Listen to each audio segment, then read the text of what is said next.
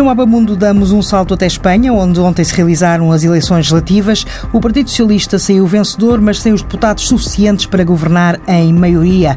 O PSOE já disse que vai governar sozinho com acordos pontuais. A vice-presidente do Executivo, Carmen Calvo, defendeu que os socialistas devem governar em minoria como fizeram até agora. Os socialistas elegeram 123 deputados. O PP de Pablo Casado caiu para menos de metade dos eleitos, de 137 conseguidos em 2016 ficou com 66. Em terceiro, o Cidadanos subiu para os 57 deputados e depois surge a coligação Podemos com 42. O Vox estabeleceu-se como quinta força nacional, entrando no Parlamento com 24 deputados. Os analistas espanhóis realçam que da votação de ontem saiu um dos mais fragmentados parlamentos da história democrática espanhola, um parlamento difícil de gerir. No programa de hoje, para nos ajudar a analisar estes resultados, tenho o investigador Marco Lisi, do Instituto Português de Relações Relações Internacionais. Boa tarde, professor. Este vai ser realmente um governo onde será difícil para o PSOE encontrar acordos para governar? Sim, ainda não sabemos qual é que vai ser a solução final. Provavelmente vamos ter que esperar as eleições europeias uh, para depois os partidos e as lideranças tomarem uma decisão. Mas uh, essa situação é uma situação de grande incerteza. Uh, e que não dá, digamos, nenhuma garantia uh, de cumprir todo o mandato, porque será sempre uma solução muito frágil, embora, no caso da Espanha, uh, o sistema político Uh, seja mais propensa a soluções desse tipo, ou seja, de um governo de minoria, já houve no passado, uh, mas obviamente com oposições bilaterais, ou seja, quer a esquerda, quer a direita, será complicado uh, para o PSOE governar e ter, digamos, uma linha de governo coerente e estável que possa durar algum tempo. O, a coligação unida Podemos tem que ser passar por aí um, ehm, os entendimentos do, do PSOE? Sim, eh, pelo, pelo que eh, nessas primeiras horas depois das eleições eh, eh, emerge, de facto, a impossibilidade de qualquer tipo de entendimento com os cidadãos e outros partidos da direita e até isso durante a campanha eleitoral eh, emergiu isso bastante de forma bastante evidente, bastante clara.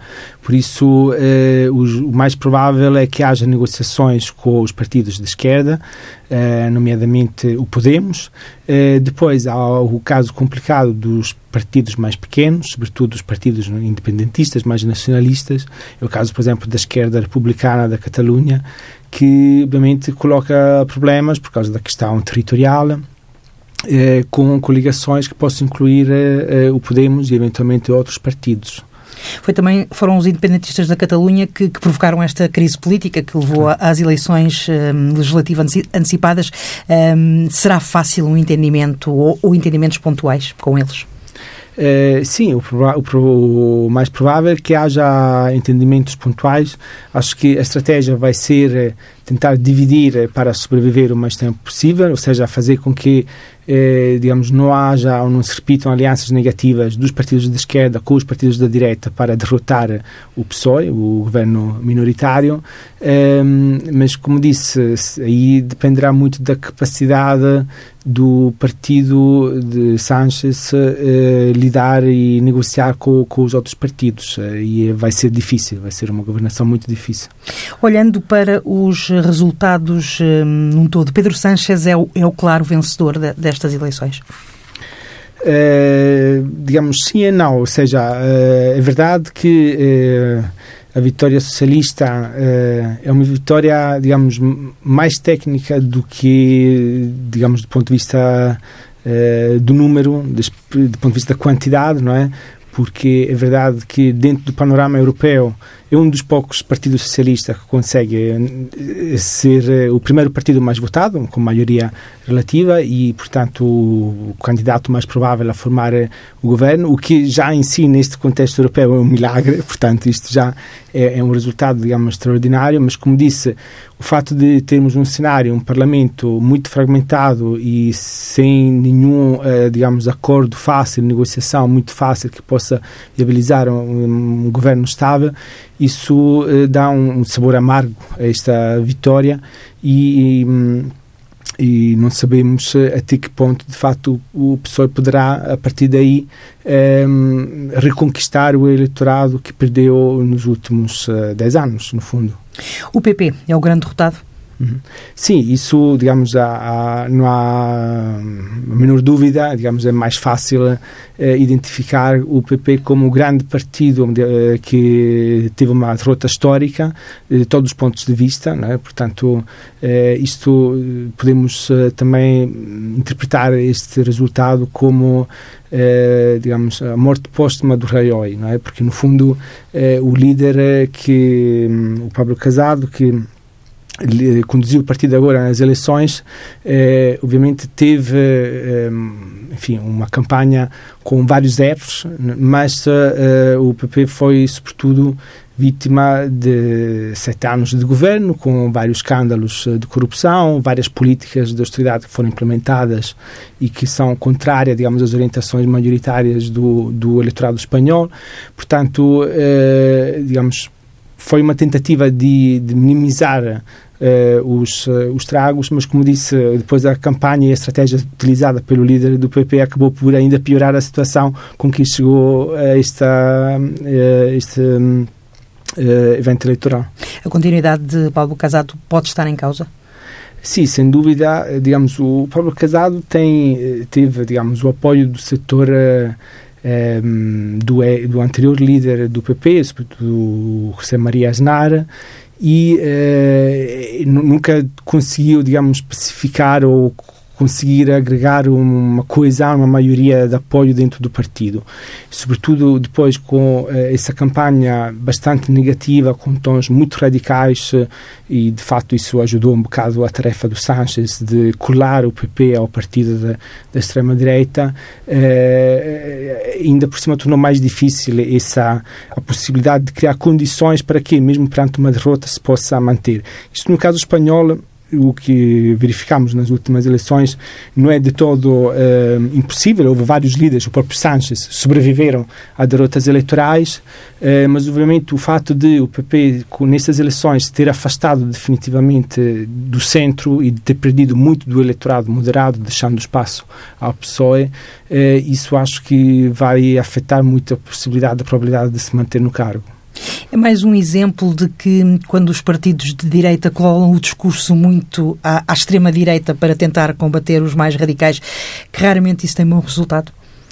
Sim, eu diria que eh, isso já aconteceu noutros países europeus eh, e, no caso espanhol, isso acabou por favorecer o discurso da própria extrema-direita. Portanto, não só contribuiu para aprofundar ainda mais a derrota do Partido Popular, mas eh, esse discurso e essa retórica e essa polarização, radicalização que teve o Partido Popular acabou por beneficiar o partido da extrema-direita. Portanto, eles queriam evitar eh, a derrota, sobretudo dos, do, a saída dos eleitores mais radicais, mas acabaram por eh, nem evitar isso nem conseguir manter o, o, apoio do eleitor do centro. Portanto, foi o pior, digamos, dos dois mundos.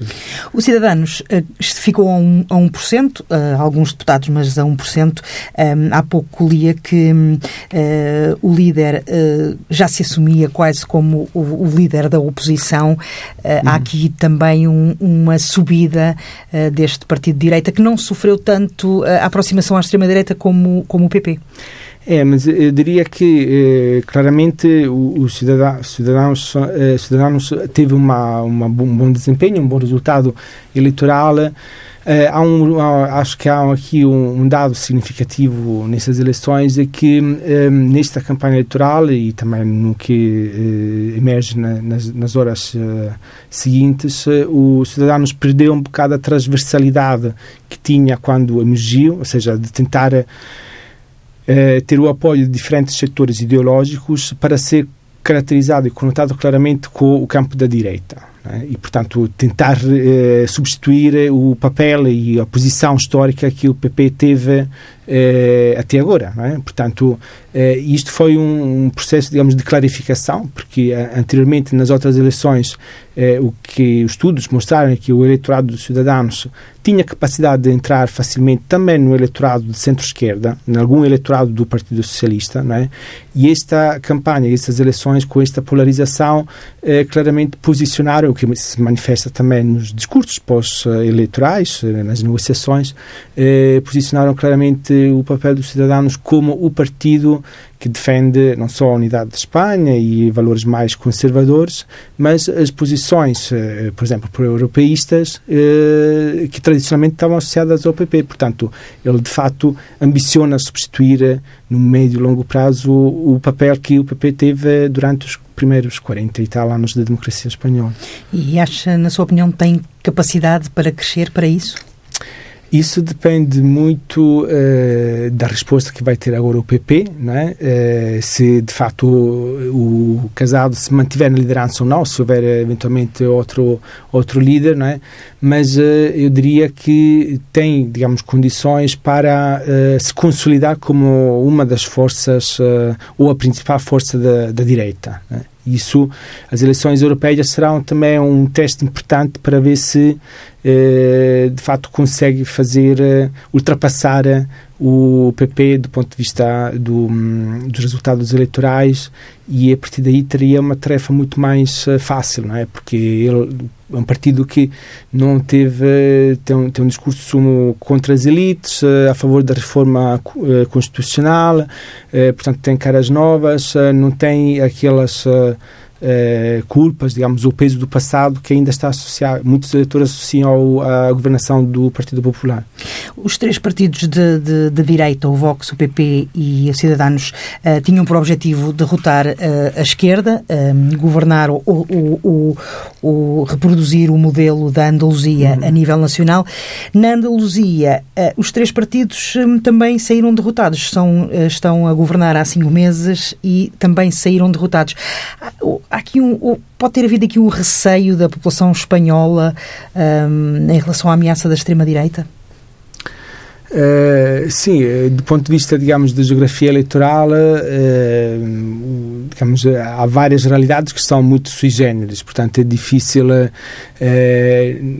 fazer um discurso, digamos, o, o, resultado a nível nacional é a confluência de várias realidades muito diferenciadas e há um fator de distorção que é o, a lei eleitoral, não é? Portanto, eu diria que no caso do eh, do caso da Andaluzia, eh, poderá ter eh, tido uma grande influência também a questão do voto útil, ou seja, saber, considerando que há uma grande desproporcionalidade em termos de lei eleitoral de, trans, de, transformação de votos em mandatos, poderá ter contribuído para os eleitores penalizarem os, os, partidos que estão atualmente no, no governo é? e favorecer o Partido Socialista.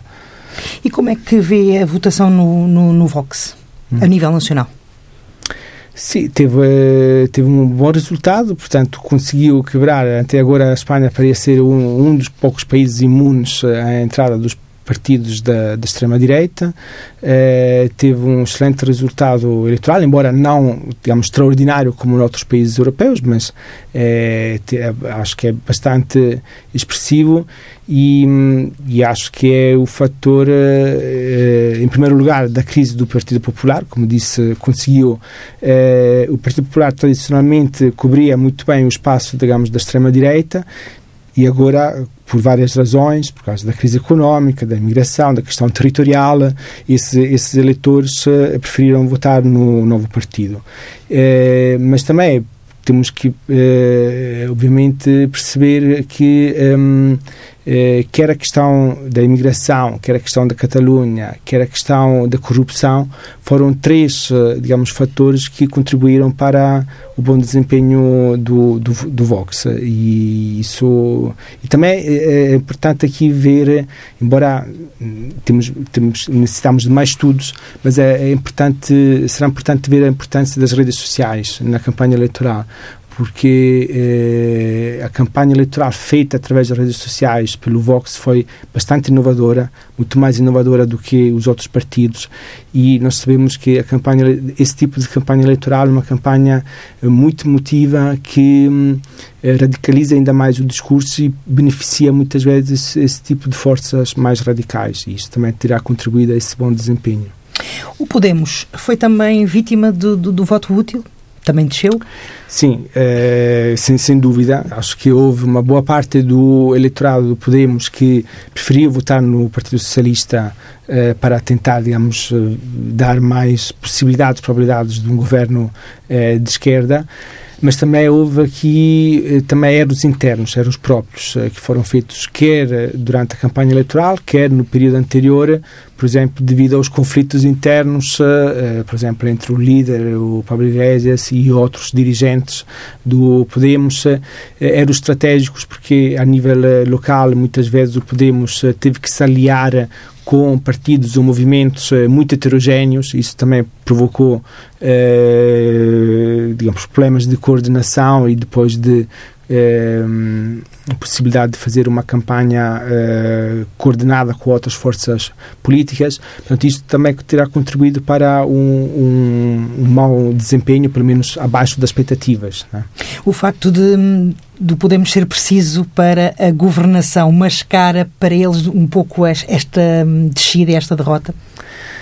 Sim, claramente isso dá uh, algum poder, algum potencial, digamos, de negociação e de chantagem em relação ao próximo governo, eventualmente. E, e obviamente, é uma tentativa também de eh, o líder se sobreviver, digamos, a esse mau resultado eleitoral, embora eh, no caso do Podemos, eventuais alianças que possam envolver também outros partidos menores, nomeadamente eh, mais independentistas, eh, tem sempre a questão territorial e, e, uma questão de competição com o PSOE, portanto, eh, não sei até que ponto será de facto viável e poderá ser, eh, poderá trazer benefícios ao próprio partido. Os independentistas da, da Catalunha que conseguem mais de 20 votos em conjunto, hum, de que forma é que estas forças poderão utilizar este, este, este número de deputados hum, em defesa da, da questão independentista? É, aqui é, é, difícil de saber porque o processo agora está num impasse né? e, e esse cenário político não ajuda a que isso seja uh, digamos que, que, seja possível de resolver uh, o facto de não haver clareza no digamos no panorama político uh, torna ainda mais difícil resolver essa questão territorial, que é, que é a questão principal que se vai colocar, eh, digamos, no, para, na próxima legislatura.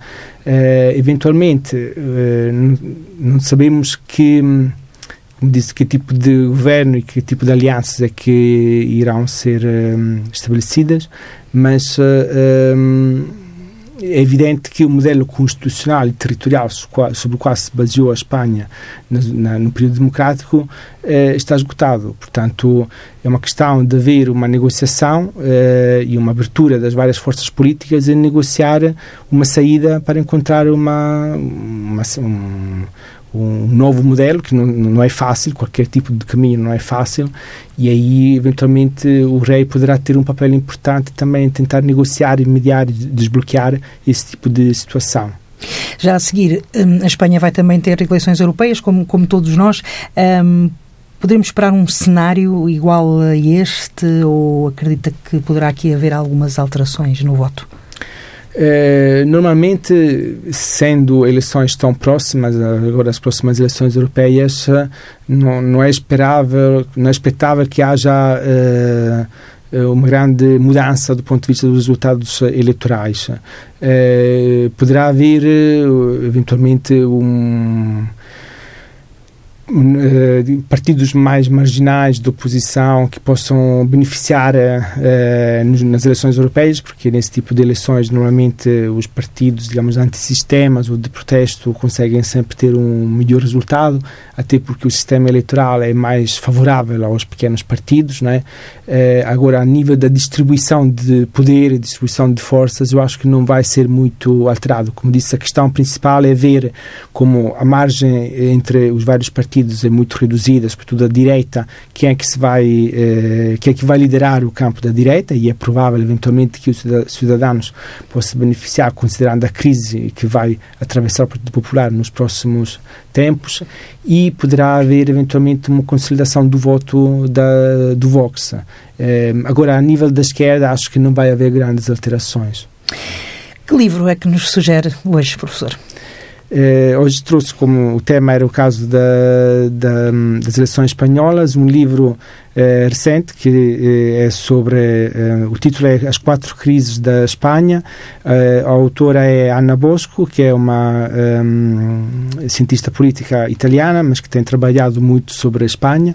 O livro está disponível eh, em castelhano e também vai haver uma edição em inglês e no fundo o livro eh, analisa, como o próprio título indica, as quatro crises da Espanha, que é a crise económica, em primeiro lugar, depois a crise política, com a crise dos principais partidos, a crise territorial, que é a crise sobretudo com a Catalunha, e a crise institucional. E, portanto, dá um panorama atualizado Uh, do qual é que é a situação política e os principais problemas que a Espanha vai enfrentar agora no próximo futuro.